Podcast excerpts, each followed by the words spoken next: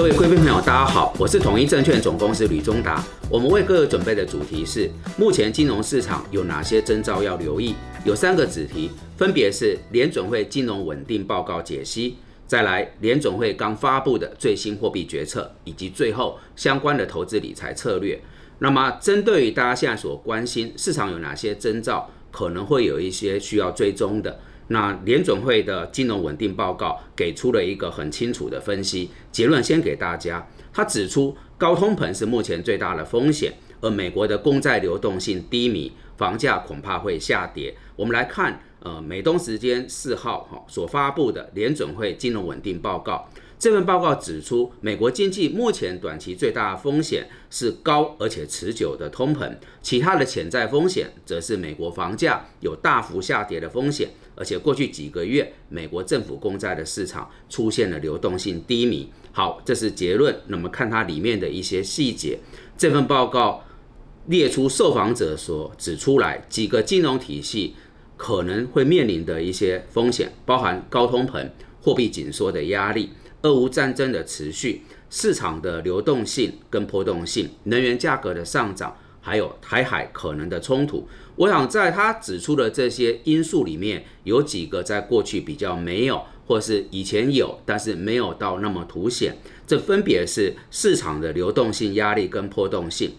呃，这份报告是每半年左右发布一次。五月的时候，并没有这个议题，就是金融稳定、流动性的议题。那时隔半年，它列出来了。再来就是台海冲突这个潜在的一个压力，也明显比半年之前来的高。那这我想，呃，大家做台股啊，还台币的资产也相对留意一下。呃，至少在联总的这份报告里面，它指出来，哈，我们保持关注。那再往下就是联总会认为美国房地产的价格在低利率的环境底下，这几年是持续的上涨，但是历经了这一波的升息，它有大幅下跌的风险。那么由于估值处于高水准，房价对负面冲击特别敏感，这是这份报告的原话。我觉得也要呃保持比较大的一个留意。那联总会也表示，启动升息以后，美国的房价看起来有些趋缓。但从房租等一些指标来看，它的估值还是居高不下。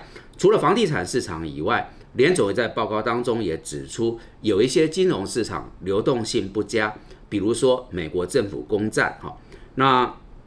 如刚刚所提到的，五月份所发布的这份金融稳定报告，并没有美国公债。流动性的议题，但这次他提出来了。我们看里面的一些论述哈，他说从五月开始，美国的两年期跟十年期的公债殖利率，哦，历经了这几个月都相继冲破四趴，这是两千零八年以来的最高水准。那显然，美国公债市场的流动性开始有需要保持做追踪。他的原话是这么讲的。流动性指标，例如市场的深度，显示美国公债市场流动性持续低于历史的水准，而低的流动性会强化金融资产价格的波动，最终也可能伤害到市场的运作。好，这是这份报告的原话。那我最后引述，目前联总会副主席也极有可能在未来会接棒鲍尔位置担任主席的布兰纳德。他在这份报告里面提出一个附带的声明，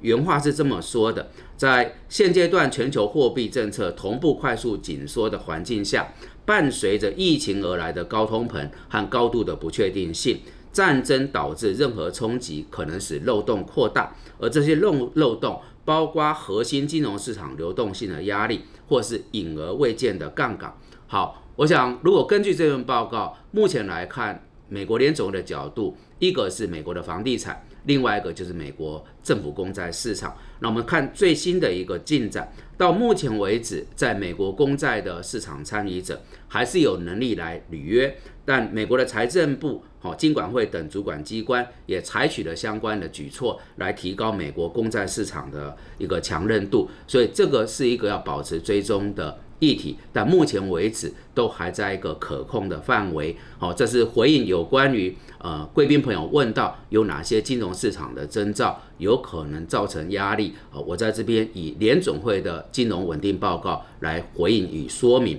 这份报告每半年一次，每一次只要公布，我们都为各位追踪。再来是上周四台北时间凌晨所发布的这个联总会的货币决策。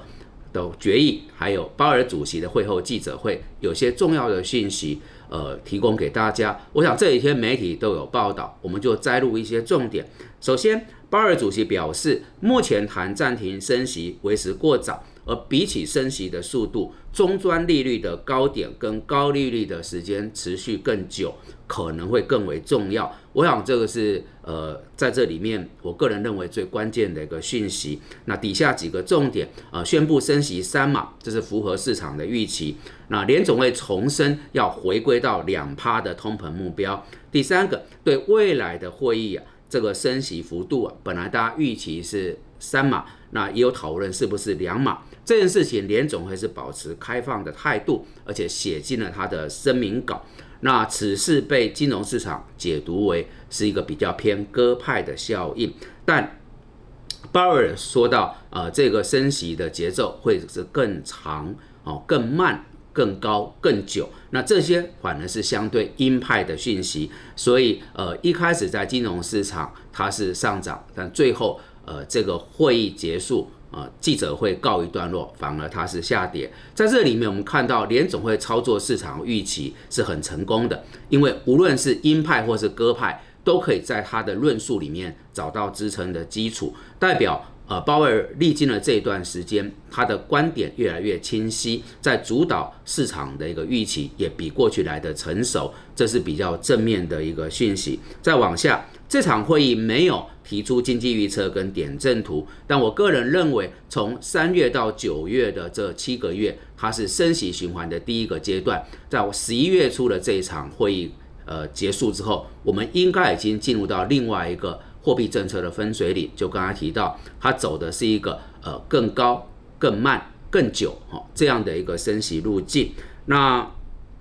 那有两个角度呢，是有可能让联准会的货币政策转向。一个是联总会对通膨下修的幅度跟速度感到满意，还有达标；另外一个就是经济的发展出现了一个不可容忍的衰退。那目前来看，这两个指标都还没有出现，所以我们还是在保持一个比较呃风险意识、戒慎恐惧的态度来面对金融市场。我们处理完联总会的货币政策的解析，进入到最后的主题，就是在这样的条件底下，我们如何来做投资理财的策略跟操作。我想先来谈大方向，台股目前。因为量能不足，向上推升的力道不是很足够，但国安基金有下档的一个护盘支撑，政府的做多态度也是明显的，那筹码也相对比较沉淀，所以我们判断第四季的台股有比较趋于底部的一个迹象。那只要国际的总体经济货币政策不再恶化，我们判断下跌